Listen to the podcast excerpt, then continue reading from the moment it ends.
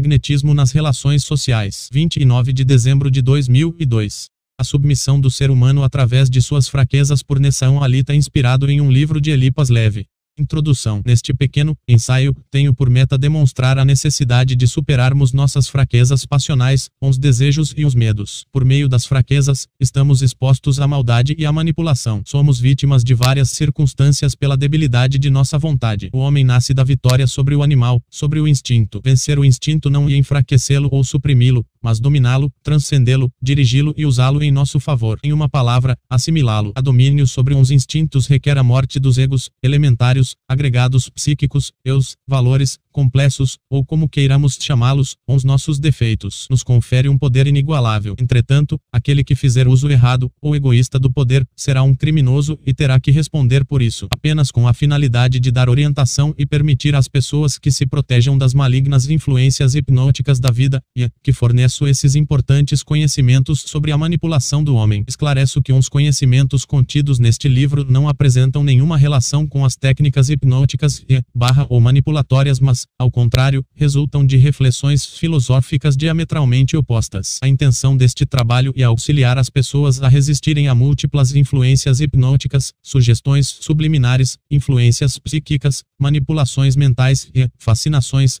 combatendo as nefastas influências de quaisquer técnicas e processos de ludibriação manipulatória que intensifiquem o adormecimento da consciência. Posicionou-me completamente a favor do despertar da consciência e, radicalmente, contra o seu adormecimento. Desejou-lhe a vitória.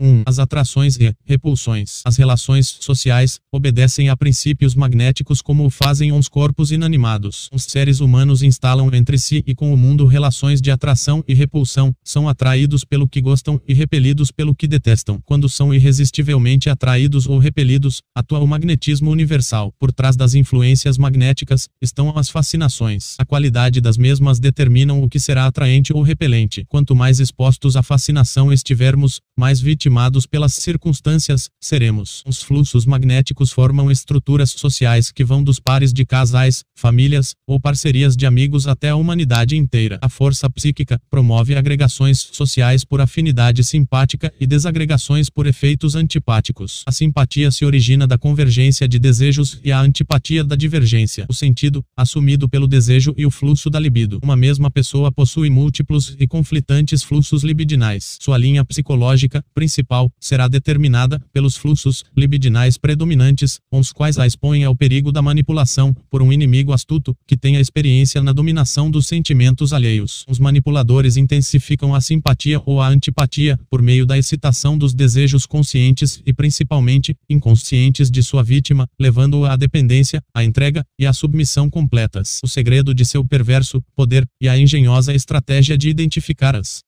paixões da vítima, que lhe serão úteis, estimulá-las e acentuá-las. A vítima deste modo e induzida, inconscientemente, a adorá-lo, temê-lo ou odiá-lo. A força magnética, e muito perigosa. Seu poder de atração, pode ser muito intenso e nos fulminar. Para movimentá-la, precisamos de um ponto de fixidez, o autocentramento, o qual é obtido por meio da dissolução dos complexos que nos confere liberdade comportamental e o poder de resistir às atrações e repulsões fatais do magnetismo universal. E sempre conveniente, na medida do possível, evitar antipatias, mas para tanto é necessário dissolver uns egos. A antipatia não nos é em geral favorável a não ser que disponhamos de intensa dose de simpatia para lhe fazer frente de maneira muito segura segura. Devemos evitar ao máximo a constelação de antipatias. Quando mecemos na corrente magnética, isto é, no fluxo libidinal interpessoal ou intrapessoal, desencadeamos reações. A presciência das mesmas é fundamental para não sermos fulminados. O meio para determinar simpatias e antipatias e a observação. Por meio da observação, o manipulador descobre quais são os objetos de amor e de ódio. A afinidade simpática se estabelece pela correspondência de atitudes, pela convergência de comportamentos. Se atuarmos contrariamente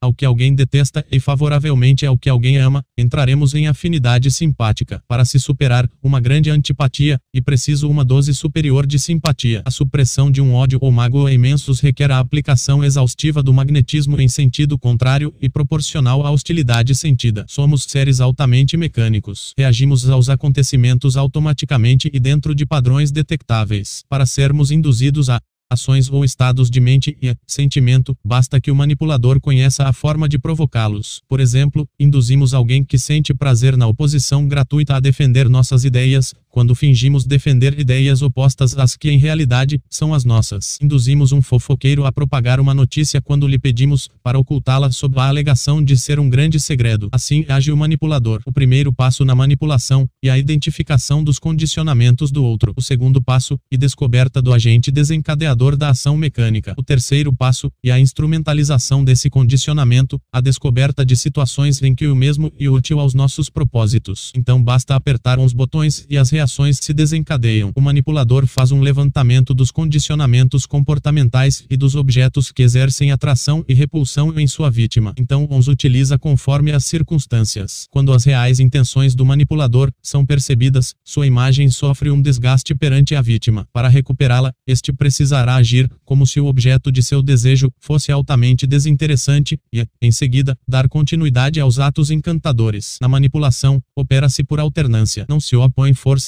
contra a força, mas, ao contrário, se intensifica e instrumentaliza os fluxos de força existentes. A insistência em uma única direção produz um fluxo de força resistente na direção contrária. A lisonja e o carinho contínuos e excessivos conduzem à irritação e ao fastio. A indiferença e o desprezo contínuos consolidam a frieza e afastamento. O manipulador combina dialeticamente uns opostos, toma atitudes encantadoras ao mesmo tempo em que simula estar desinteressado. Então, vai acompanhando a evolução do processo de enlouquecimento de sua vítima. Pode-se induzir no outro estados internos por simpatia ou antipatia. Todas as nossas atitudes desencadeiam no outro reações mecânicas, contra as quais se indefeso. Para instrumentalizá-las, basta observar os efeitos de cada atitude e descobrir situações em que seriam desejáveis. As pessoas reagem automaticamente ante as circunstâncias, de modo padronizado. São absolutamente manipuláveis, através de um jogo de atração e repulsão que corresponde ao fluxo do magnetismo universal. A voz e o olhar são poderosas ferramentas de encantamento. Induzem a atitudes de modo facilmente verificável. Encarar ou ofender verbalmente um homem de natureza exaltada, e induzi-lo, sem chances de defesa, a criar um conflito e cair em estados psicológicos negativos. A simpatia se estreita e intensifica quando alguém toma as ideias do outro e a desenvolve e amplifica, como se fossem suas através da palavra. Ao endossar as frases do próximo, estará cumprindo sua vontade. O contato contínuo, mas não desgastante por insistências unilaterais e essencial no instalação da simpatia ou antipatia. A distância prolongada induz ao esfriamento, a neutralidade. Em torno de um objeto de desejo ou de ódio, pode-se criar toda uma cadeia magnética envolvendo um número infinito de pessoas. Obviamente, o desejo está contido no ódio sob forma de intensos impulsos de buscar a distância ou de ocasionar danos ao objeto detestado. Querer afastar-se de uma situação, e quase o mesmo que querer aproximar-se da situação oposta.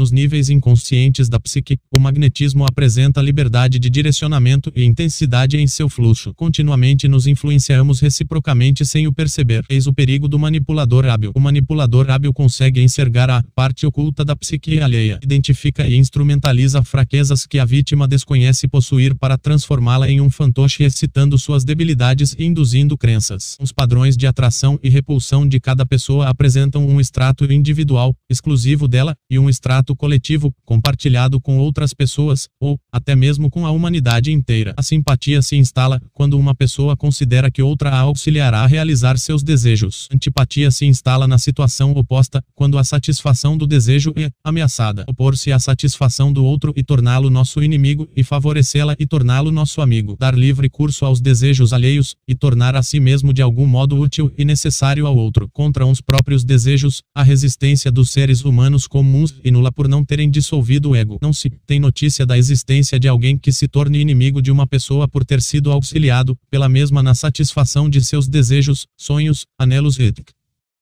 Depreende-se, assim, que este e um ponto fraco que nunca se fecha. Tal abertura à manipulação, é utilizada pelos malfeitores espertos mas pode também ser aproveitada em casos justos nos quais precisamos nos defender ou ajudar alguém. Uma vez excitada a paixão ou desejo, seu portador se mobiliza para satisfazê-las, atirando-se em direção ao objeto cobiçado como uma bala de revólver em direção ao alvo. É algo absolutamente mecânico e irresistível. O controle deste processo exige do manipulador a capacidade de influenciar sem ser influenciado, de encontrar nos impulsos alheios utilidades, de aceitá-los tal como se manifestam, e de conhecer as palavras e ações que os intensificam. São particularmente interessantes uns casos em que o elemento manipulado acredita estar enganando o manipulador ao ter uns seus desejos satisfeitos. As pessoas mais propícias a este tipo de enganação são as pouco evoluídas, muito primitivas e que querem sempre levar vantagem às custas do próximo. Obviamente, e exigida imensa frieza e indiferença por parte do elemento ativo para que ridicularizações, escárnio e sejam suportados com tranquilidade. 2. As cadeias magnéticas. Quando as vontades se unem, formam cadeias magnéticas egrégoras. Por afinidade simpática, formam-se e propagam-se socialmente espontâneas cadeias de sentimentos comandadas desde o centro por indivíduos manipuladores. As cadeias podem ser de teor político, comercial, artístico, religioso e a abrangência temporal e espacial que possuem e variável. As guerras são exemplos de cadeias magnéticas altamente destrutivas e se devem ao choque de cadeias antagônicas. No atual mundo globalizado, formam-se cadeias simpáticas de abrangência geográfica internacional que podem ter como núcleo uma empresa, um governo, uma notícia, uma grande produção do cinema ou da arte. Quanto mais extensa for uma cadeia simpática, maior será sua força. A força simpática se propaga pela comunicação entusiasmada, contínua se desencadeia por práticas sólidas. Os seres humanos comuns necessitam de liderança. Um homem de gênio forma sua própria cadeia para atingir seus objetivos. Adquire um ponto de fixidez, a imobilidade psíquica e desencadeia em seguida uma ação circular perseverante de iniciativas. Possui grande força de ação e direção. Se for um gênio do bem, utilizará sua força para ajudar seus semelhantes. Se for um gênio do mal, os levará à desgraça e terá que responder por isso. Hitler foi um gênio do mal. Hoje há muitos gênios do mal ativos. Movimento do agente magnético e duplo e se multiplica em sentido contrário, pois a cada ação corresponde uma reação equivalente. Por exemplo, o privilégio concedido a alguém desencadeará a simpatia do beneficiado por quem o concedeu, mas, ao mesmo tempo, provocará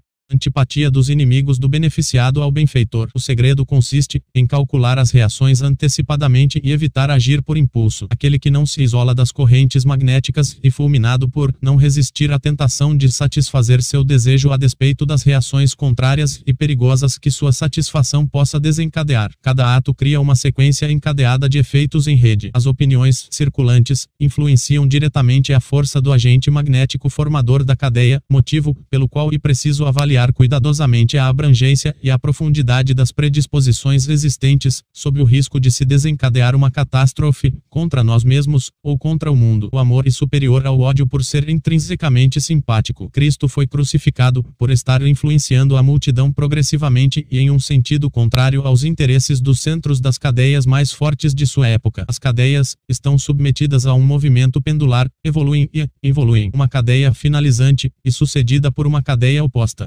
atualmente ano 2003, a cadeia simpática mundial que tem Onzela como centro entrou em lento movimento regressivo. Os democratas retardam esse processo histórico através de sua maleabilidade e os republicanos, seus antagonistas, o apressam através de atitudes unilaterais. George Bush acelera a difusão do anti-americanismo no mundo sem o querer e apressa, portanto, a derrocada do império dentro da escala temporal das idades das nações.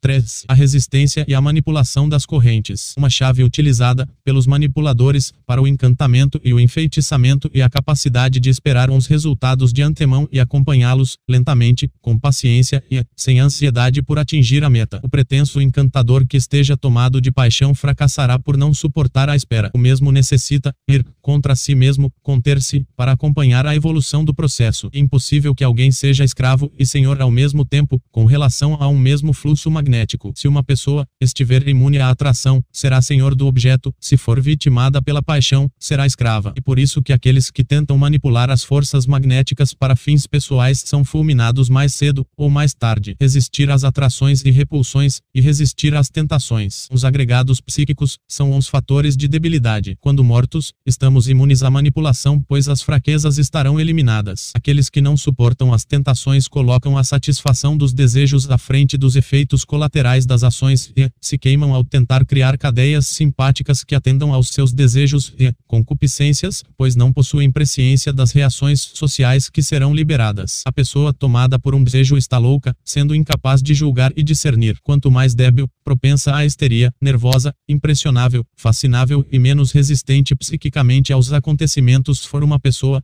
maior será seu poder inconsciente de concentração e propagação da força magnética, e sua atuação, como elemento propulsor da cadeia. O entusiasmo, e altamente contagioso. Através de atitudes, o charlatão exalta a paixão alheia. Entretanto, a paixão concentrada e altamente contagiosa e pode fulminar o pretenso manipulador em um movimento retrógrado caso esteja tomado por desejo passional e não se isole da corrente magnética que concentrou e começou a movimentar. O isolamento se consegue pela recordação de si e pela morte dos egos. Quanto mais mortos estivermos psiquicamente, tanto menos condicionados estaremos e tanto maior será nossa capacidade de nos comportarmos de maneira a simpatizar simpatizar ou antipatizar com o outro. A dissolução dos egos erradica os condicionamentos comportamentais, nos proporcionando liberdade interna para agirmos, tanto de uma maneira como da maneira oposta, de acordo com as necessidades circunstanciais. Ao invés de vítimas, nos convertemos em senhores das circunstâncias. Para dominar o fluxo dos acontecimentos é necessário, antes de tudo, não possuirmos condicionamentos comportamentais. Os condicionamentos comportamentais são fraquezas por onde somos manipulados pelas circunstâncias. Aquele que se entrega a uma paixão não pode dominá-la pois está dominado. O simples aparecimento de um velhaco que o tome através desta paixão o converterá em escravo. Aquele que estiver imune ao magnetismo, ou seja, à fascinação e, consequentemente, sem o condicionamento comportamental correspondente, pode influenciar algumas paixões do próximo por meio de outras paixões que o mesmo possua, pois os fluxos libidinais de cada pessoa são múltiplos e conflitantes. Deste modo, podemos fazer com que uma pessoa que nos odeia passe a nos amar ou decepcionar alguém que nos admira. Toda ação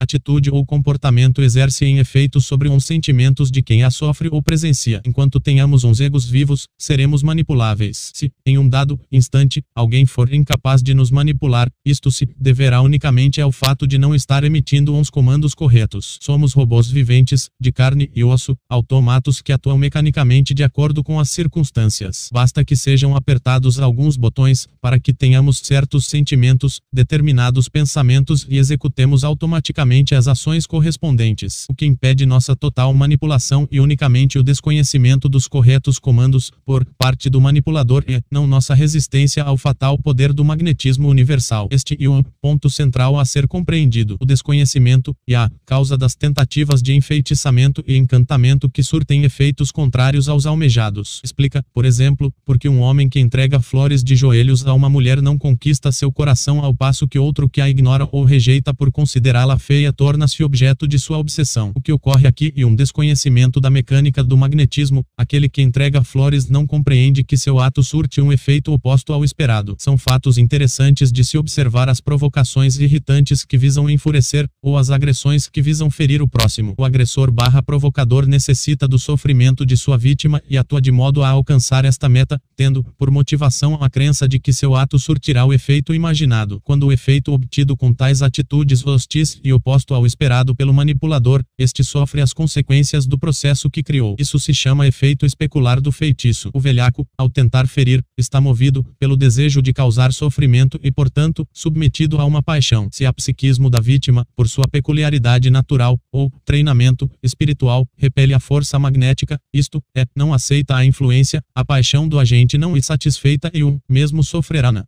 proporção dos seus desejos de causar o mal, os quais se converterão em verdadeiros parasitas interiores que o tragarão vivo. Por isso se diz que o feitiço repelido retorna àquele que o lançou. Exemplos: se um homem tenta me ridicularizar ou irritar e descobre que seu ato provocador me faz bem, ao invés de mal, por eu considerar sua atitude ridiculamente engraçada ou agradável, sentirá em si mesmo uns estados emocionais negativos que havia destinado a mim, então se enfurecerá com a intenção de me amedrontar para que eu sofra com o medo, mas se descobrir que considero suas ameaças, vãs por serem visivelmente inofensivas, sofrerá mais ainda. Seu sofrimento será diretamente proporcional à sua impotência em me fazer mal. Seu sofrimento somente irá abandoná-lo quando conseguir me causar algum dano. O fracassado manipulador insistirá dia e noite na tentativa de transferir sua dor para mim. Sua situação será ainda pior se eu não lhe houver dado nenhum motivo para me odiar. Então, neste caso, eu terei repelido todos os seus fluxos magnéticos, todos os seus feitiços e tentativas de hipnotização. Apesar de eu estar aparentemente passivo, minha ausência de reação e meu silêncio serão sentidos como atos provocadores de múltiplos sentimentos e pensamentos resultantes do trabalho involuntário da mente do inimigo, a qual então irá corroê-lo. A morte do ego nos transforma em um espelho que refrata uns feitiços. Exemplo, um vendedor que fracassa em encantar o cliente, um sedutor que se apaixona miseravelmente por uma mulher que tentou encantar ele.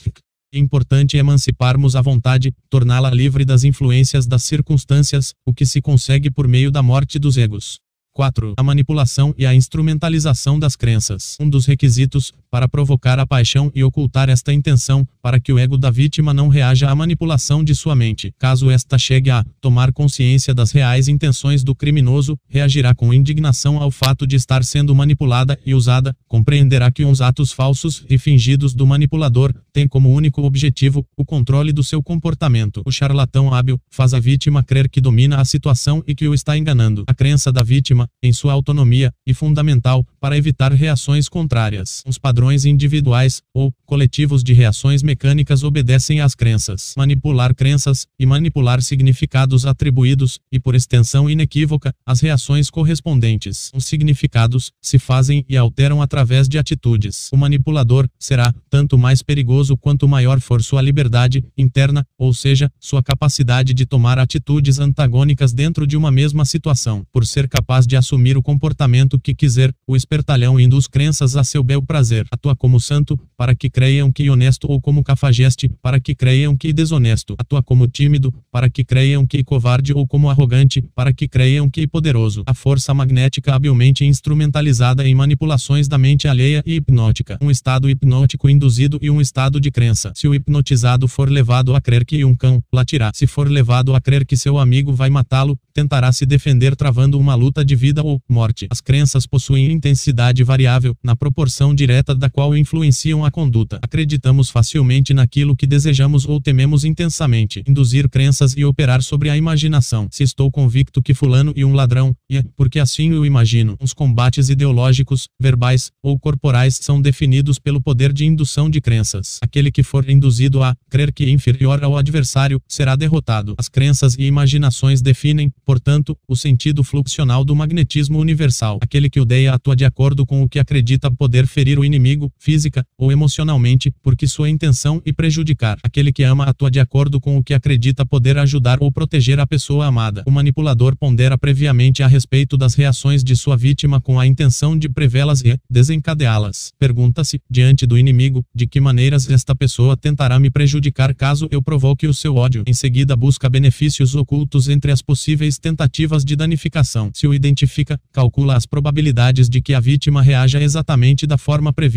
Em seguida, aperta uns botões. As crenças do odiante condicionam suas ações em relação ao odiado. As ações do odiado são como botões psicológicos que ativam de forma exata certos comportamentos ao serem apertados. Tudo se resume em encontrar uns botões corretos de acordo com os benefícios que busca o manipulador. Um erro de cálculo pode ser fatal. O ódio é um dos impulsionadores mais fortes do comportamento. Aqueles que eliminam o ego eliminam os botões.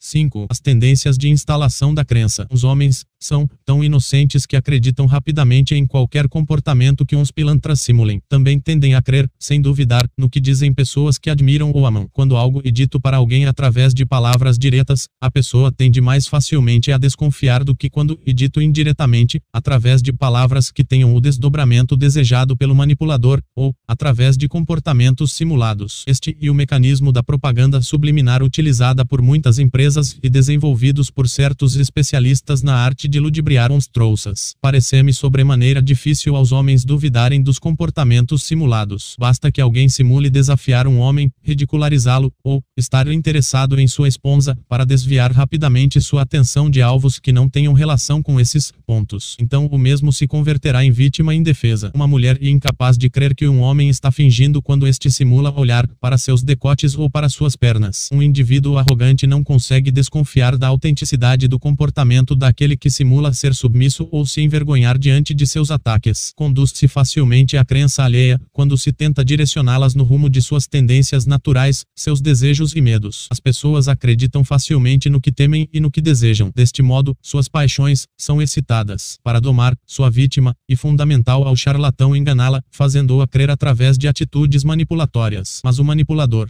também pode se valer da fala indireta ou da fala direta a um terceiro que seja caro à vítima. Um dos segredos da manipulação consiste em conseguir identificar as possibilidades de indução de crença no outro e instrumentalizá-las. O manipulador necessita saber em que campo aplicá-las e, principalmente, diante da necessidade, saber qual é a melhor crença que poderá ser induzida. Se o manipulador falhar nesse cálculo, cairá no descrédito e seu poder magnético ficará reduzido. A reação antipática do manipulador à forma peculiar de expressão do outro dificulta a manipulação. Ao invés de opor força contra força, tentando forçar a vítima a deixar de ter a atitude antipática, os mais astutos consideram estratégico receber e aceitar a pessoa tal como é, é, lhes chega, dirigindo suas crenças dentro das possibilidades fornecidas por suas tendências passionais naturais. Não é possível criar paixões novas, mas é possível atiçar e excitar paixões latentes previamente existentes. A dificuldade está em encontrar as tendências espontâneas do outro que sejam úteis aos propósitos propósitos manipulatórios. Na manipulação, importa mais a capacidade de encontrar sentido nas fraquezas passionais previamente existentes da vítima do que a capacidade de forçar sua vontade. Mas para tanto, faz-se necessário antecipar uns resultados que a excitação das paixões provocará e escolher a paixão correta que resultará no resultado almejado. Trata-se de um cálculo em que um pequeno erro pode ser fatal. A miopia em detectar uns efeitos de uma paixão excitada pode fazer com que uns mesmos sejam revertidos contra quem tentou desencadeá-los. Daí a importância, nos casos de legítima defesa em que devolvemos uns feitiços e desarticulamos manipulações, de termos uma consciência penetrante e envolvente, que consiga captar uns fatos com abrangência e profundidade para minimizar o risco dos efeitos colaterais e ao mesmo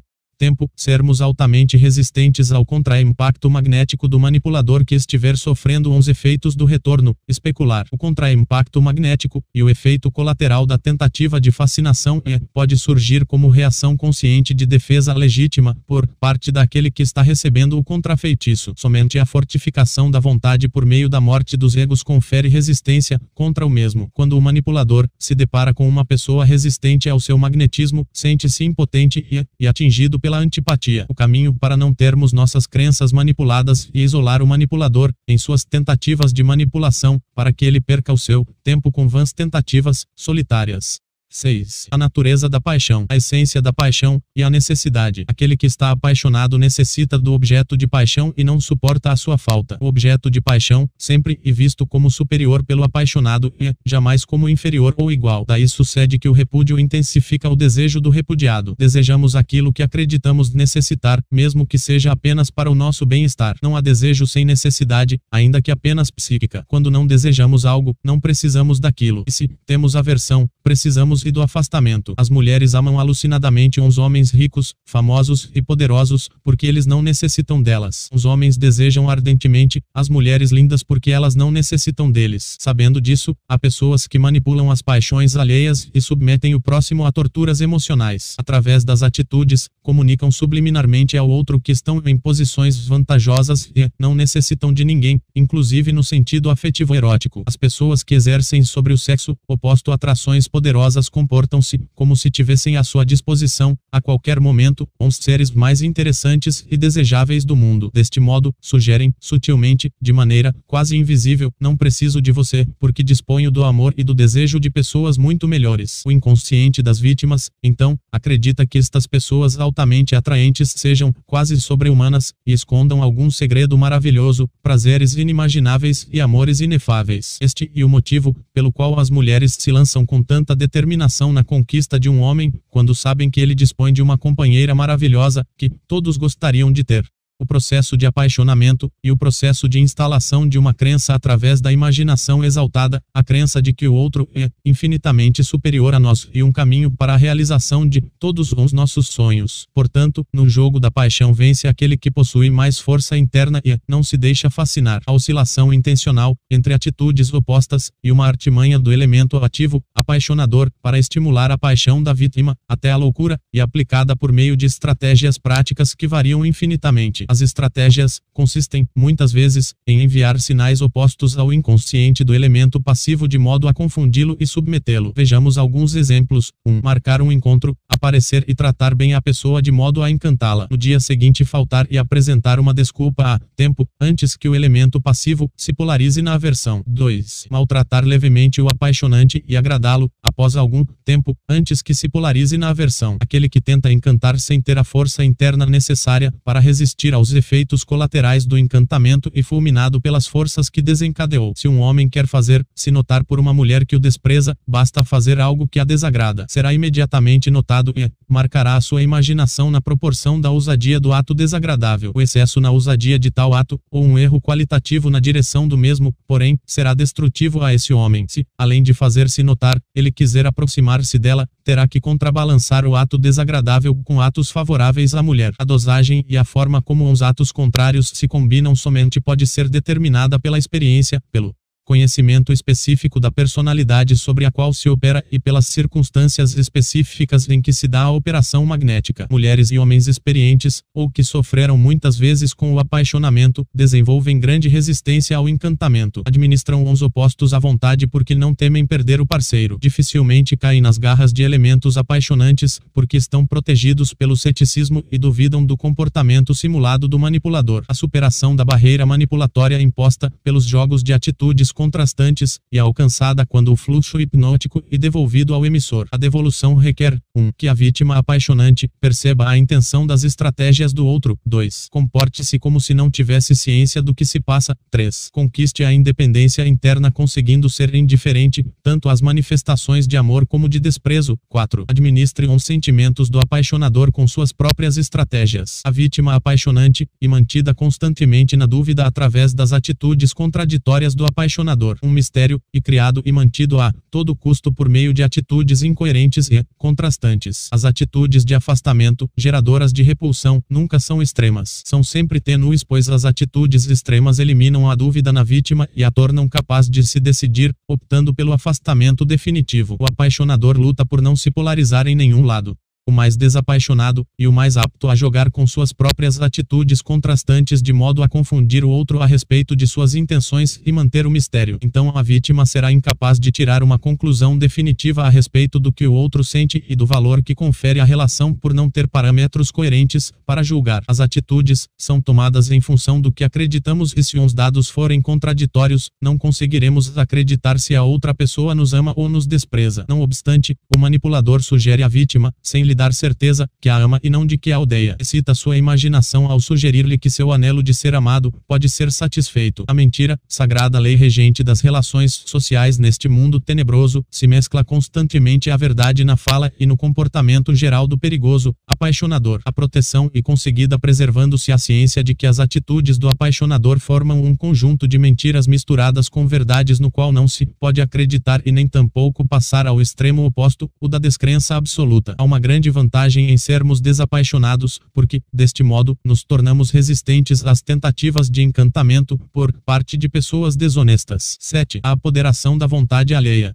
Todo o comportamento humano apresenta reflexos ou reações no outro. Tudo o que alguém faz possui a intenção de provocar sentimentos, pensamentos e ações nas outras pessoas. Quando cumprimentamos alguém, temos a intenção de fazê-lo crer que somos amigáveis e de sentir simpatia, ou, pelo menos, evitar que sinta antipatia. Aquele que escarnece de uma pessoa, quer induzi-la a se enfurecer, ou a se sentir diminuída. O bandido que aponta um revólver para sua vítima, quer induzi-la a sentir medo. Queremos ostentar luxo, para que os demais sintam admiração admiração ou inveja. A mulher que exibe seu corpo quer provocar desejo. Todos esses comportamentos, e quaisquer outros comportamentos sociais, são intencionais e manipulatórios pois visam forçar o próximo a cair em estados emocionais específicos. O ser humano, ainda inconscientemente, não age sem segundas intenções. Isso não é, em si, mal, desde que não sirva como meio para prejudicar o próximo ou atingir fins egoístas. As habilidades humanas devem ser empregadas para defesa legítima ou para benefício do próximo. A identificação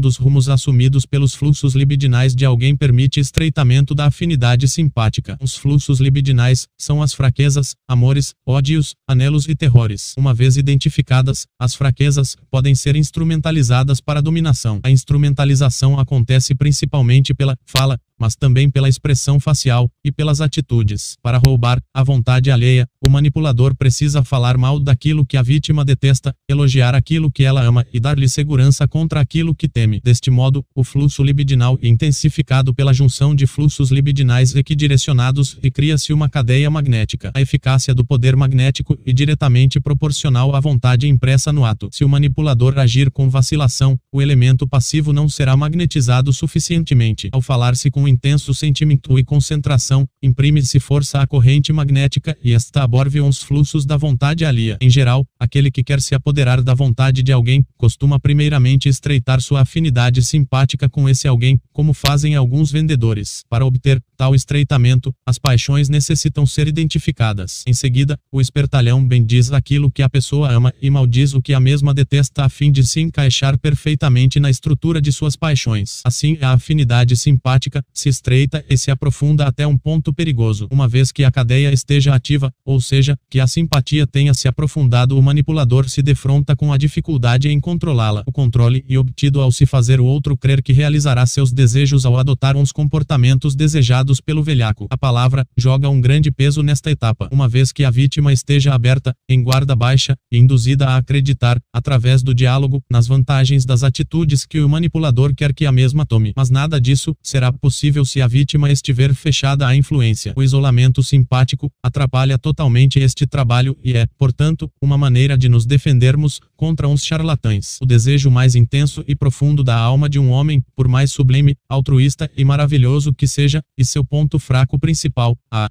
chave para sua perdição. Se um inimigo acenar com a possibilidade de satisfazê-lo, incendiará sua paixão e poderá levá-lo aonde quiser, enlouquecido. Por este motivo, as pessoas que nos agradam podem ser tão perigosas quanto as que nos desagradam. Pergunte-se quais são os desejos mais intensos que possui. A resposta irá revelar os meios pelos quais sua vontade pode ser capturada e manipulada por um inimigo, tornando-o escravo.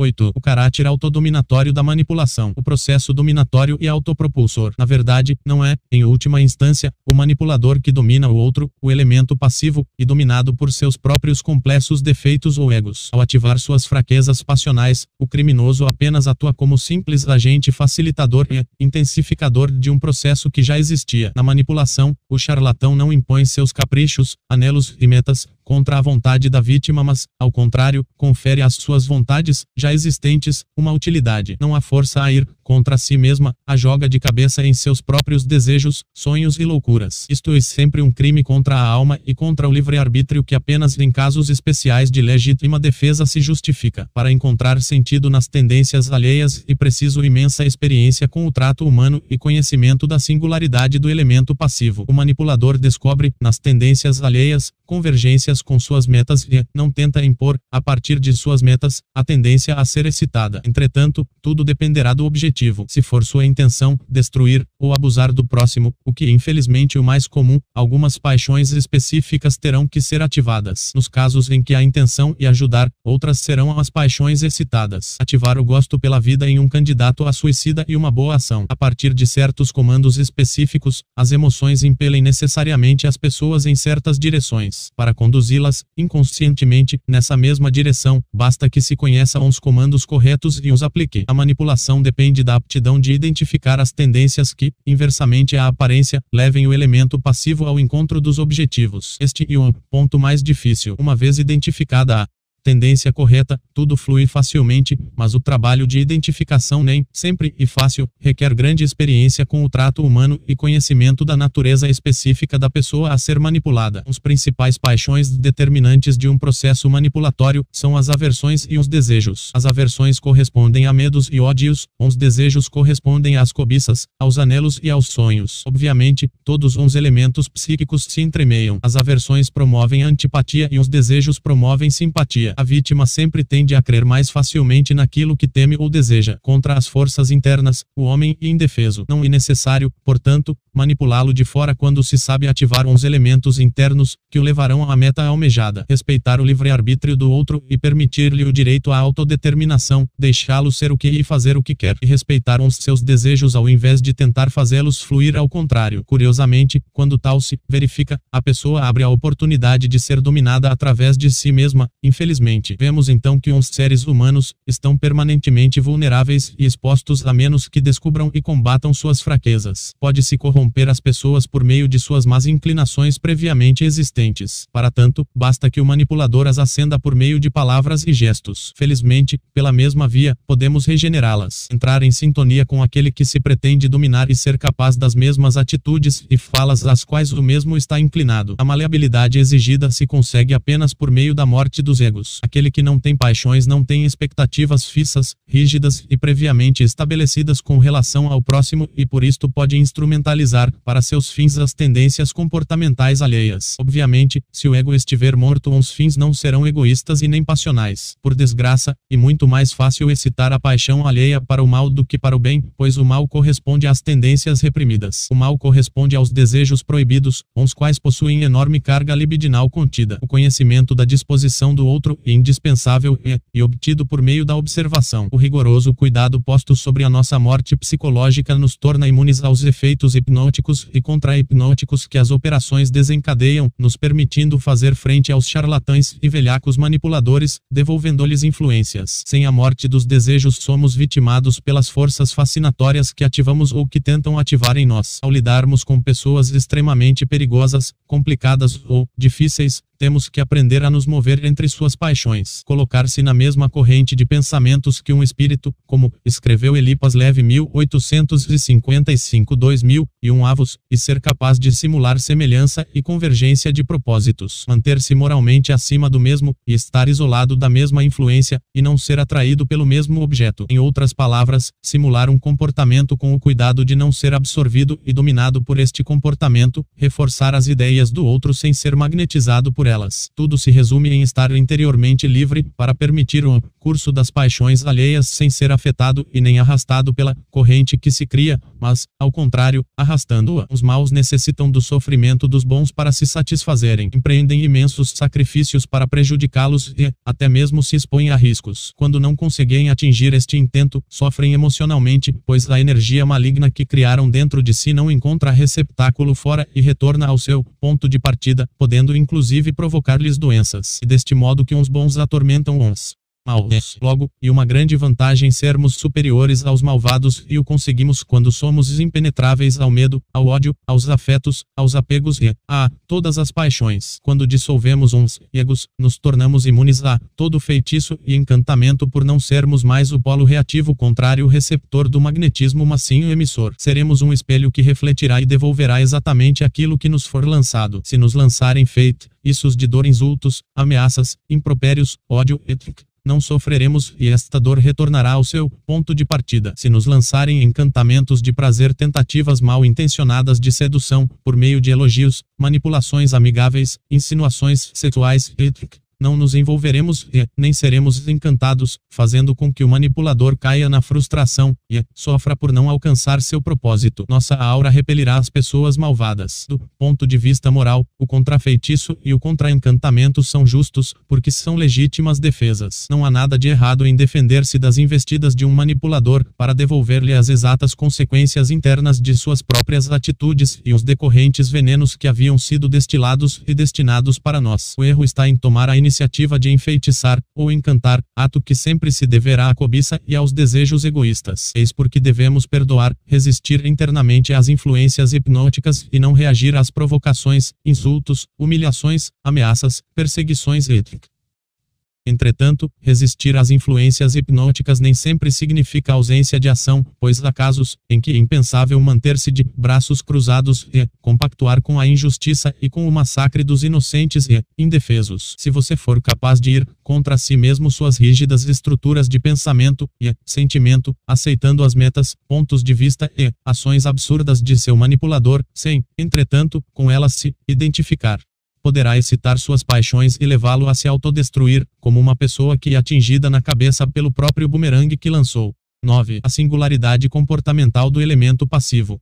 O manipulador toma o cuidado de interagir de acordo com o temperamento particular de cada pessoa, pois a tendência à generalização pode levá-lo a erros fatais. Observador atento acompanha os nossos passos e vai compreendendo como sentimos, pensamos e agirmos para nos tomar por nossas loucuras. Contempla nossas peculiaridades psíquicas na tentativa de compreender nossos padrões comportamentais de ação e reação ante uns fatos. A preocupação com a singularidade comportamental do elemento a ser manipulável se deve a uma necessidade de um manipulador não atrair contra si um fluxo imprevisto da corrente magnética que pretende desencadear. O desconhecimento da singularidade, efeito nefasto da tendência à generalização, impede a presciência da totalidade das reações a desencadear. Quanto mais profunda e abrangente for a presciência das reações a serem desencadeadas a partir de ações do manipulador, mais exatamente ao encontro dos seus interesses irão os resultados. O poder de manipulação do outro ocorre na proporção direta da profundidade e abrangência do conhecimento de suas reações mecânicas aos acontecimentos. Quanto mais o manipulador conhecer sua vítima, mais poder sobre ela possuirá. Mas o conhecimento concreto e seguro e singularizante, daí o cuidado com as generalizações. O manipulador hábil não atua na incerteza a respeito de como o outro reagirá. Para despotenciar e confundir um manipulador hábil e deste modo nos defendermos,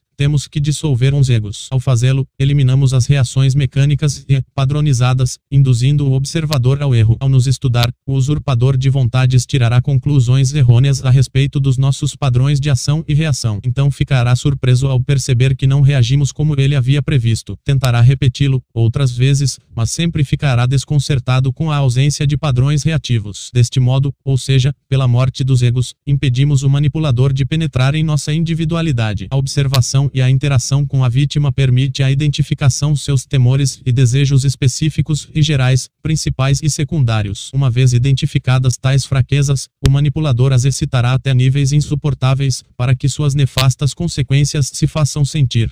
10. O uso da simpatia da maioria dos elos de uma cadeia por homens vis. As correntes magnéticas são instrumentalizadas, habilmente, por uma categoria especial de homens vis, uns covardes que fogem de todo confronto individual solitário com um rival e travam embates somente diante da vista de várias pessoas. Os tenho encontrado em vários ambientes. A presença de um grupo espectador previamente e inconscientemente cooptado fornece refúgio e nutrição energética ao covarde. O significado que sua figura possui para a coletividade funciona como uma arma que pode ser instrumentalizada para endossar seus ataques, contra uma infeliz vítima desconhecida entre a multidão. Sua posição privilegiada por ser um líder ou uma autoridade, ainda que de modo não assumido, lhe permite dispor do fluxo energético da maioria dos presentes para endossar a força de seus golpes. Esse reforço, e conseguido pela simpatia, o covarde especialista em combater sob observação dos outros sugere a multidão, de modo imperceptível, que as ideias que ele defende convergem perfeitamente com as ideias da coletividade presente. Deste modo, há um reforço no substrato energético emocional da fala pela identificação inconsciente das pessoas presentes com o que o velhaco defende. Uma rápida observação permite flagrá-lo no ato de dar a entender aos ignorantes que suas ideias e as destes últimos são exatamente as mesmas. Assim, advém um incremento artificial da energia. Além disso, se valem da preocupação da vítima solitária com sua própria autoimagem, jogam com esta fraqueza todo o tempo e a dominam desviando sua atenção para a preservação da autoimagem ao fazê-la a sentir que a mesma está sendo arranhada ou destruída. Podem se valer de várias ferramentas para induzir seus oponentes à timidez e ao medo erudição, menção a nomes de obras literárias, ou autores consagrados pelo grupo presente, menção a títulos, a cargos, a nomes de alguma família. Importante a qual pertença, amizades que possua com figuras importantes da sociedade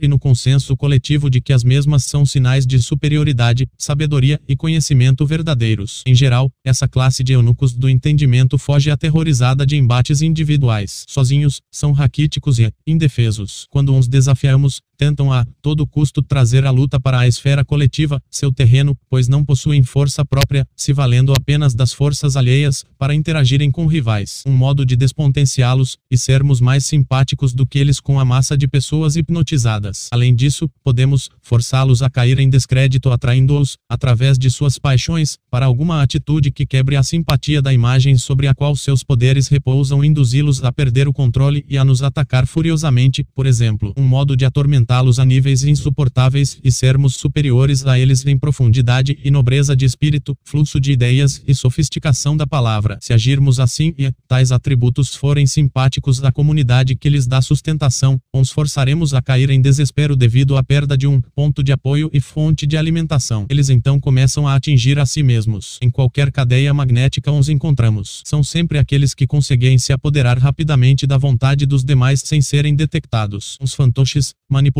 acreditam que possuem vontade e atitudes próprias, mas, na verdade, simplesmente atendem aos interesses do manipulador.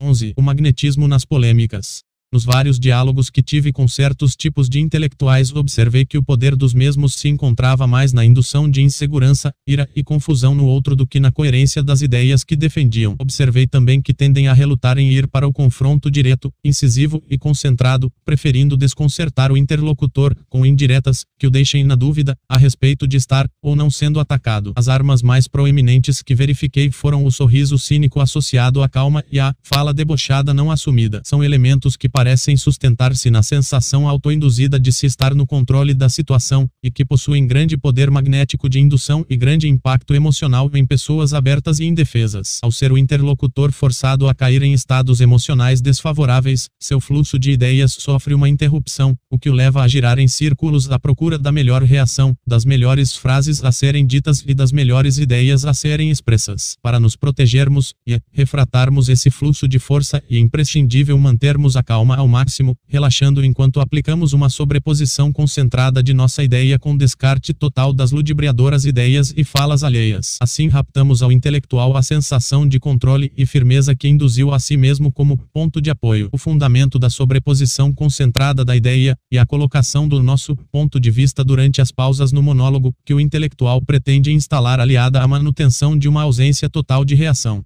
interna às suas tentativas indutórias e hipnóticas. A grande dificuldade, e manter a mente quieta e sem interrupção do nosso fluxo de ideias. O melhor momento, para desferir uns ataques e durante as pausas que o oponente realiza para respirar ou para organizar as ideias. Entretanto, se o velhaco do intelecto for muito louco, daqueles que gritam sem pausas, talvez tenhamos que cortar sua fala ao meio, falando simultaneamente. Segundo a compreensão média, comum e corrente, aquele mais ataca durante uma discussão e o vencedor. Os leigos pressupõem que aquele que fala muito sabe mais e possui mais informações do que o oponente, ainda que fale apenas besteiras. Entretanto, a prática de muito falar e desgastante. O melhor é deixar que o oponente fale bastante para se cansar e de tempos em tempos, atacá-lo fulminantemente em suas pausas. Use um tom de voz imperativo, dominante. Não corra atrás dos erros e enganos de seu oponente e nem tampouco alimente a ilusão de poder levá-lo a reconhecer seu erro. Não perca tempo na defensiva. Se quiser explicar suas razões, faça-o de forma direta, sem perseguir a fala de seu inimigo. Devemos desenvolver a capacidade de encontrar as respostas a serem ditas sem preparo prévio, como se faz no jet cúnido com os movimentos do corpo, no jazz e no flamenco com as frases musicais. A parada psíquica resulta da tendência em ficarmos procurando a melhor resposta ou reação ao momento. O caminho da superação e o de iniciarmos emitindo respostas errôneas ao mesmo tempo em que as vamos corrigindo progressivamente. Para tanto, convém encontrar situações de treino altamente realistas nas quais os erros possam ser cometidos ilimitadamente, mas sem risco real, para nossa integridade para o boceador, seria o sparring, para o músico seriam os ensaios.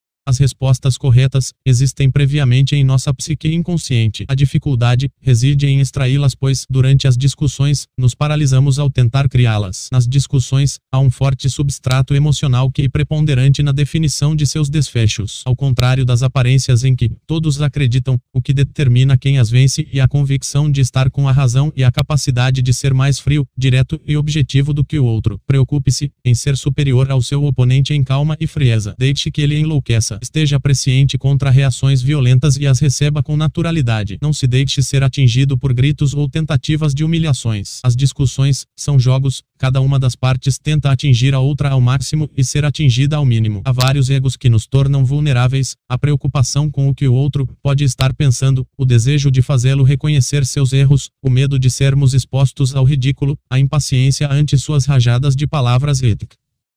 etc. etc todos nos vulnerabilizam e conduzem à parada psíquica. Os defensores de ideias absurdas, velhacos que odeiam a verdade e amam a mentira, trabalham com a desconcentração, impedem que o pensamento do interlocutor oponente se concentre. Ao impedir a concentração do pensamento, desarticulam a análise concentrada, fragmentando-a. Para induzir a desconcentração fragmentadora da análise, abordam muitos assuntos simultaneamente sem nenhuma profundidade. E por isso que muitas vezes a pessoa que defende a ideia mais coerente, e a que perde a discussão o poder magnético da fala do charlatão atrai a atenção do interlocutor oponente e arrasta seu pensamento para múltiplos temas que nenhuma importância possuem para a compreensão do ponto específico levantado, mas que são eficientes para confundir a análise e criar no outro a necessidade de se explicar, de tentar corrigir erros, desfazer mal-entendidos etc.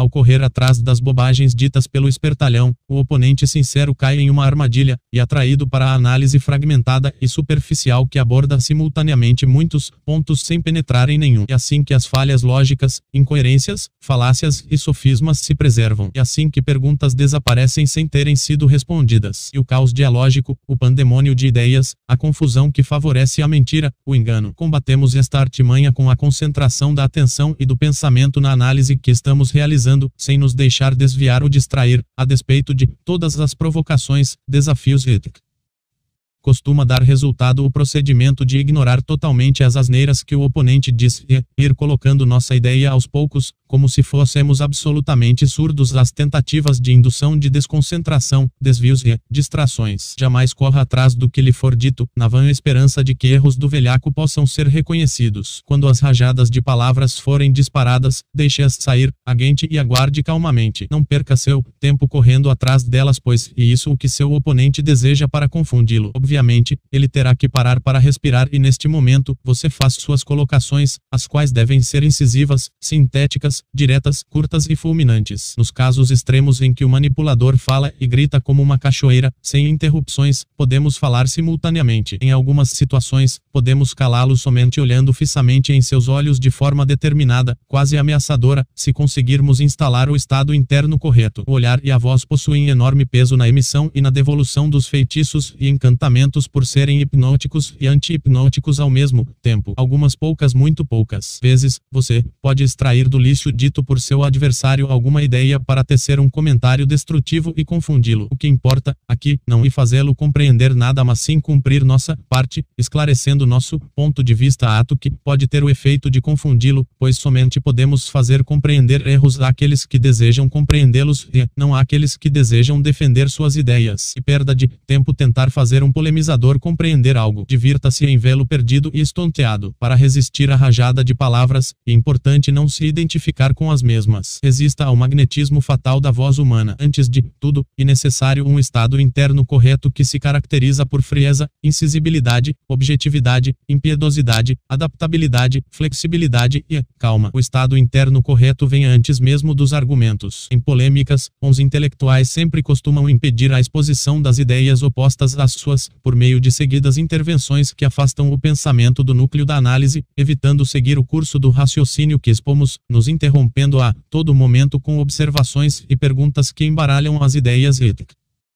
Esta prática tem como efeito confundir. Falam e pensam rápido, para confundir. Rejeitam totalmente a análise calma e imparcial. Temem se exporem ao confronto sozinhos e necessitam da segurança proporcionada pelas cadeias magnéticas que criam e comandam. A estratégia que utilizam para vencer as discussões e levar o oponente a se perder na confusão de sentimentos caóticos, induzindo-o a ficar possesso por emoções como ira, medo, vergonha, etc. Para vencê-los, sempre tive que fazê-lo psicologicamente, dominando-me, ou seja, vencendo a mim mesmo para em seguida vencê-los por extensão. Podemos sintetizar uns mecanismos sabotadores de análise nas polêmicas do seguinte modo: intervenções que afastam a atenção e o pensamento da questão principal em discussão, intervenções que têm o efeito de atingir o sentimento, confundindo Intervenções múltiplas, contínuas e rápidas que não permitem que o pensamento do interlocutor seja exposto e acompanhado. Utilização de voz alta, para provocar medo. Alusões a aspectos delicados da vida pessoal do interlocutor. Tentativas de diminuir e envergonhar o interlocutor mediante o apelo a titulações e fatos econômicos. Precisamos ser absolutamente impenetráveis a todas as formas de feitiço apontada acima. Nenhuma deve ser capaz de afetar nosso ânimo. Se nos mantivermos firmes e inacessíveis como uma rocha enquanto expomos nossas ideias, ignorando totalmente as falas inúteis do manipulador, seu feitiço será lançado de volta, pela lei do movimento especular, atingindo. Então o veremos surtar loucamente atingido pelo ódio, pela vergonha, pelo medo e por outros estados internos maléficos que haviam sido destinados a nós, mas que repelimos. Uma conjunção réptil de fúria e calma se faz indispensável. A destrutividade do espírito de combate necessita ter seu lugar na alma, do mesmo modo que a amabilidade e a doçura. Todas são funções psíquicas que não podem ser dispensadas. Em polêmicas graves, um dos segredos e uma espécie de raiva intensa, porém controlada e direcionada. Olhe seu oponente nos olhos com fúria, sem medo, como em um combate, porém sempre avalie as consequências posteriores que tal confronto possa ter. Nunca é saudável ter inimigos, porque, se uns vencemos, eles não nos esquecem e prosseguem nos perturbando, reunindo forças contra nós. Certos charlatães materialistas dogmáticos, céticos unilaterais, ortodoxos conservadores, fanáticos religiosos e outros sofistas inimigos da verdade rejeitam o estudo metódico por inquirição em estilo socrático. Tentam convencer confundindo, ao invés de buscarem convencer esclarecendo, porque vencer as discussões é sua meta única e maior, pela qual estão apaixonados. Não almejam estudar e compreender em comunhão com o interlocutor. Rechaçam o estudo sincero imparcial e a compreensão dos temas sob um ponto ponto de vista alheio. Quando uns pontos nevrálgicos de suas teorias são tocados por perguntas incisivas, lançam mão de estratégias ludibriadoras para distrair o inquiridor, falam muito ou lançam vários questionamentos recheados por termos provocativos com o intuito de desviar a atenção dos pontos fracos de suas hipóteses, para assim mantê-los ocultos. Quando encurralados, se enfurecem para amedrontar característica animal. Em última instância, estão comprometidos em defender as próprias ideias e não se interessam em estudar a disposição posição que uns sofistas possuem para o estudo verdadeiro e apenas parcial, relativa, pois a sustentam somente até o momento em que as falhas lógicas nos pontos nevrálgicos de suas teorias são expostas. A partir daí a disposição para o estudo termina. Não possuem preparo psicológico para os desconfortos da análise e carecem de uma capacidade fundamental em qualquer analista, a de trocar de ponto de vista continuamente. Infelizmente, no meio acadêmico de muitos países eles ainda são maioria. Acreditam-se donos da ciência e rejeitam a filosofia e a religião,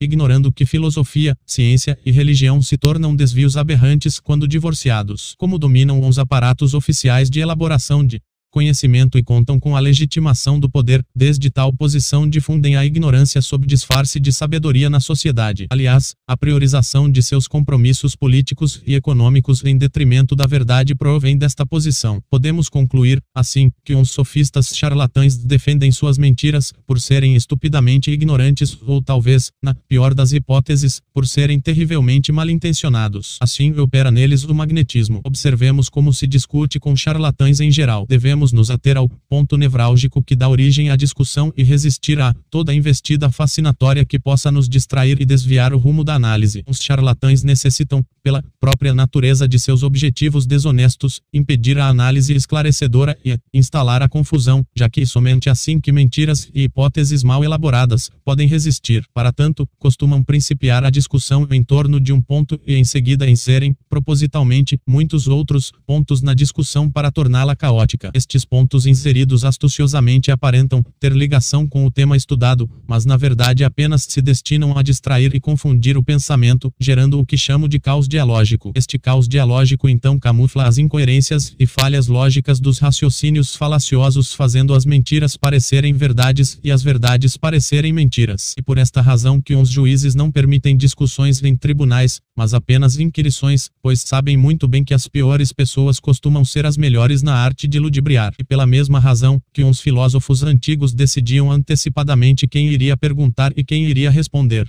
Combate-se facilmente tais artimanhas por meio da concentração e da recordação de si mesmo. Primeiro, deve-se capturar o ponto nevrálgico da discussão e não largá-lo de maneira alguma. Segundo, deve-se resistir a todas as tentativas de indução de fascinação e distração. É indispensável jamais correr atrás dos equívocos manifestados pelo opositor na tentativa de fazê-lo compreender e admitir seu erro, pois é exatamente isso o que ele quer. Ao perder o tempo tentando convencê-lo, você se distrai e deixa de aprofundar o ponto que o espertinho quer manter oculto. Os charlatães sofisticam-se na arte de fascinar e distrair. Enquanto estão conseguindo fascinar, estão no comando, manipulando as crenças, sentimentos e pensamentos do opositor. Se, entretanto, este se torna refratário às fascinações, isto é, se passa a ignorá-las totalmente e continua em seu pensamento, a tentativa de indução de sentimentos fracassa totalmente. Então acontece algo curioso, o velhaco é atingido pelo fluxo de energia fascinatória, que criou na mesma proporção de seus esforços esforços para nos fascinar. Quanto maiores os esforços para manipular nossos sentimentos, maior a frustração ao não consegui-lo. Então vários sentimentos negativos o invadem, do mesmo modo que seríamos invadidos caso não houvéssemos fechado a passagem ao fluxo magnético. 12. A dinâmica psicológica do encantamento e da feitiçaria. O que uns supersticiosos chamam de enfeitiçamento corresponde, psicologicamente, à fascinação da consciência. Ambos serão considerados aqui como uma só coisa e não como duas coisas análogas. O enfeitiçamento, e uma forma de fascinação extremada, exacerbada. Por isso uns feit, e seiros necessitam da crença de suas vítimas em seu poder de matar ou fazer adoecer. Uma pessoa absolutamente cética e imune ao poder de um feiticeiro. Se um cético for enfeitiçado, isso indica que seu ceticismo não foi absoluto, que houve uma vacilação inconsciente. O mesmo processo se verifica na sedução. Uma mulher é invulnerável ao poder de um sedutor quando não crê que ele tenha algo que lhe interesse e, por extensão, o poder de atraí-la. Entretanto, algumas vezes cremos estar invulneráveis ao poder de alguém, em um primeiro momento, e, em em outra situação, o surgimento de algo novo e, ainda não conhecido por nós faz a convicção anterior ruir. Então ficamos vulneráveis. O encantamento requer o conhecimento prévio das debilidades de quem vai ser encantado. Não é possível que alguém seja encantado em uma direção contrária à de suas fraquezas. O encantamento apenas ocorre na direção das fraquezas previamente existentes, sejam elas conscientes ou inconscientes. Trata-se, portanto, da instrumentalização ou aproveitamento de impulsos que já existiam, uma forma perversa de se se aproveitar das fraquezas do próximo e violentar seu livre-arbítrio.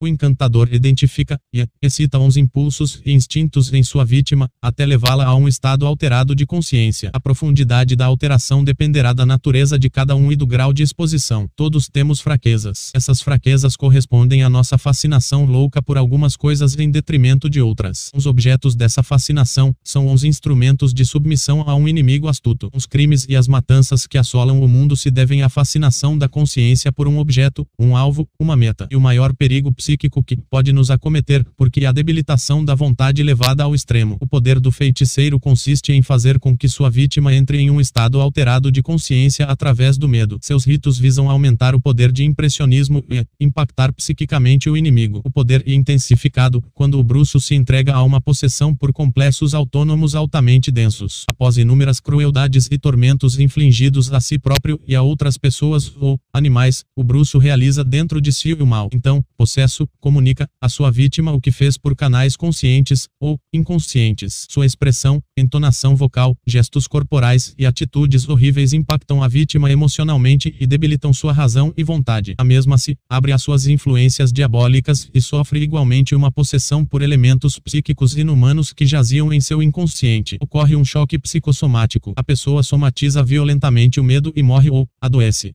a primeira solução para não ser vulnerável à bruxaria e não temê-la. Por isso, os religiosos, devotos são invulneráveis. Entretanto, se esses uns mesmos forem fanáticos, serão vulneráveis aos encantos e maldições de sua religião, podendo ser, por eles encantados, manipulados e atingidos. A fascinação brutal da consciência corresponde aos peris ou estudados por Jung. A pessoa perde sua alma habitual e, e possuída por outra, alma demoníaca, ou melhor, um pedaço fragmentado e autônomo de alma que aguardava na nas profundidades de sua própria psique para se manifestar a consciência, e violentada por um primitivo e grotesco agregado psíquico do inconsciente. Não há nisso nada de místico, fantástico ou mágico. São fenômenos, empiricamente, constatáveis. Em pequena escala, o encantamento está presente em nosso cotidiano a todo momento. As palavras que emitimos, as roupas que usamos e tudo o que fazemos possuem o poder de provocar nos demais determinados sentimentos dos quais não podem fugir. A palavra, os assuntos abordados e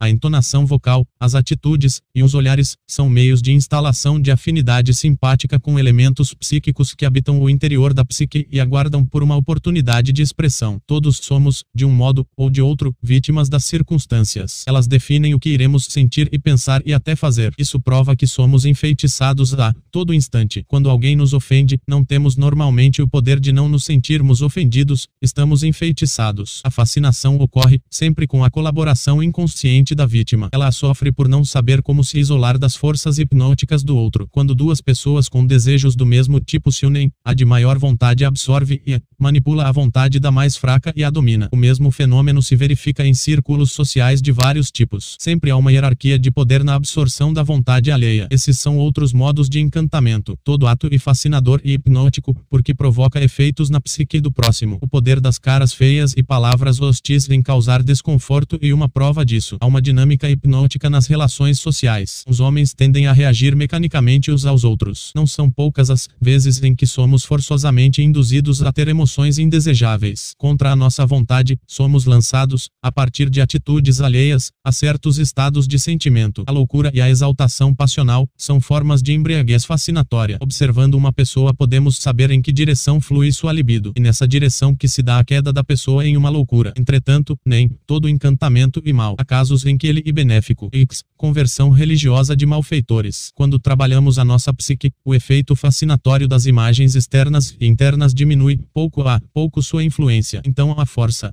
vampirizada nesse processo, desperdiçada em coisas inúteis, ou até perigosas, pode nos servir para autocuras e autoregeneração interna. Encantamento, enfeitiçamento, fascinação e hipnose são vários nomes dados a uma só coisa e não a coisas distintas e análogas. Quando detestamos algo ou alguém, estamos, sem o saber, negativamente fascinados ou hipnotizados por imagens ligadas a tais elementos. Existe uma relação analógica entre uns procedimentos mágicos e os seus resultados. Os ritos de feitiçaria e seus impactos sobre as vítimas possuem uma similaridade simbólica demonstrável pela análise cuidadosa. Isso aponta para a relação psíquica que há entre ambos. Ela se dá, em sua maior parte, em níveis inconscientes. Muitas vezes, o enfeitiçador e o enfeitiçado não se dão conta da complexa rede energética que os envolve através de palavras, sentimentos, pensamentos e atitudes. E justamente isso que dá à magia uma aparência sobrenatural e mística, pois aquilo que o homem não percebe objetivamente se torna altamente atraente para a imaginação fantasiosa. Mas, na verdade, a magia é uma manipulação de forças naturais inerentes ao homem. 13. Emancipação do comportamento na condução das correntes magnéticas. Aquele que se coloca acima dos pueris sentimentalismos bons e maus escapa do alcance do entendimento e se torna incompreensível e imprevisível. Ao ser invulnerável à ira, será capaz de beneficiar e proteger quem o maltrata. Ao ser invulnerável ao medo, será capaz de afrontar quem o ameaça. Ao ser invulnerável ao desejo, será capaz de rejeitar as tentações que lhe forem oferecidas. E tudo isso será realizado somente quando a razão o determinar como conveniente. Está estará no controle de si e de sua conduta. Não será manipulável, apesar de muitas vezes assim parecer. Não terá amigos ou inimigos, estará além dos pares de opostos. Terá a capacidade de fazer apenas o que lhe parecer acertado e não se deixará levar pelos impulsos. Esses são os atributos da vontade livre, a capacidade de autodomínio, de comandar a si próprio e de não ser comandado interiormente pelas situações exteriores. Se a liberdade da vontade for exercitada até extremos, a pessoa ultrapassa os limites humanos normais normais e, e capaz de atitudes inimaginadas e singulares que ninguém poderia nem mesmo imitar. Uma pessoa assim não teme o sexo oposto, não o idolatra e nem o odeia. Seus sentimentos não podem ser manipulados por outras pessoas e desta maneira chega mesmo a comandá-las sem que elas percebam. Se for um homem, poderá, por exemplo, ralhar ou repreender uma mulher, pois não temerá o seu julgamento desfavorável e, simultaneamente, será capaz de cuidar dela e de auxiliá-la, pois não se deixará tomar pela ira e nem será afetado pelas as suas atitudes desagradáveis e provocativas, vingativas ou não. Será desconcertante e, portanto, misterioso. Não se polarizará na relação como bonzinho, malvado, autoritário, democrático, dominador, submisso, frio, romântico e estará além dos polos e dos jogos de opostos. Surpreenderá com frequência, já que quebram os próprios padrões. Essas capacidades, somente conseguimos com a dissolução do eu e a consequente liberação da vontade, antes condicionada sob a forma de desejos. A condução da força magnética depende diretamente de dois fatores: do conhecimento das ações corretas e das reações que lhes sejam correspondentes, consoante os objetivos que se tenha, da capacidade de se levar a termo tais ações, a despeito das influências magnéticas emanadas que tentem nos nos arrastar para outros padrões comportamentais. Em outras palavras, a condução consiste em fazer o que se deve e não o que se sente impelido a fazer. O poder de autodomínio nos confere poder sobre as correntes magnéticas que saturam o sistema nervoso das pessoas e provocam fortes compulsões passionais. Ao não permitirmos que as correntes nos dominem, somos capazes de tomar atitudes que as contrariam em situações nas quais, normalmente, seríamos obrigados a agir de forma oposta. Então, e quando conseguimos provocar no outro sentimentos que em situações situações normais nos seriam impossíveis. Mas isso requer, antes de tudo, emancipação da vontade e tal poder somente pode ser exercido na proporção direta desta última. Quanto mais condicionada for a vontade, mais condicionado será o comportamento. Quanto mais condicionado for o comportamento, mais condicionada será a indução de sentimentos no próximo. Uma pessoa condicionada a trapacear uns outros está condicionada a atrair o ódio sobre si. Uma pessoa condicionada a somente fazer o bem está condicionada a atrair abusos e exploração sobre si, já que não é capaz de sair deste condicionamento. Uma pessoa livre de ambos condicionamentos será capaz de agir, tanto de uma forma como de outra, conforme as necessidades que se apresentarem. Se a condução não for legítima e justa, o operador será fulminado cedo ou tarde. Conclusões: as paixões tornam o ser humano vulnerável. Os desejos são paixões e nos arrastam. A mente do apaixonado está obsediada por elementários, larvas ou formas pensamento. O apaixonado não é dono de si mesmo, suas ações não lhe pertencem. Não ilícito tomar a iniciativa de manipular o próximo. Ilícito manipulá-lo em legítima defesa, ou seja, contra-manipulá-lo. A contra-manipulação e uma forma de manipulação devolvida e, portanto, justa. Ilícito desarticular tentativas de manipulação de nosso psiquismo por parte de outras pessoas. Convém superar uns medos e fraquezas para nos protegermos de tentativas de manipulação. Nem sempre as pessoas simpáticas querem o nosso bem e nem sempre querem o nosso mal. Nem sempre as pessoas antipáticas querem o nosso mal e nem sempre querem o nosso bem. A força manipulatória flui no cotidiano. O livre-arbítrio alheio deve ser respeitado. O livre-arbítrio alheio e desrespeitado pelo manipulador. A ação especular, ação refratária, devolve as consequências dos feitiços ao manipulador evitamos que nossas crenças sejam manipuladas por meio do correto ceticismo. A temperança, o equilíbrio, a serenidade e a sobriedade são muito mais recomendáveis do que a exaltação passional. Sobre o autor. O autor deste livro não é mestre de ninguém e não aceita discípulos. Ele não é líder de nenhuma religião. Este autor é, tão somente um livre pensador independente, que não possui nenhum compromisso com quaisquer grupos políticos, sectários, religiosos, partidários ou econômicos. Suas ideias são provisórias e foram publicadas apenas para serem discutidas e aprimoradas. Não existe nenhum grupo, em lugar algum da Terra, que represente as ideias deste autor. Obviamente, existem grupos de pessoas inteligentes com linhas de pensamento semelhantes a dele, mas tais grupos, definitivamente, não o representam. Este autor não quer fãs e nem admiradores, quer somente leitores críticos e reflexivos.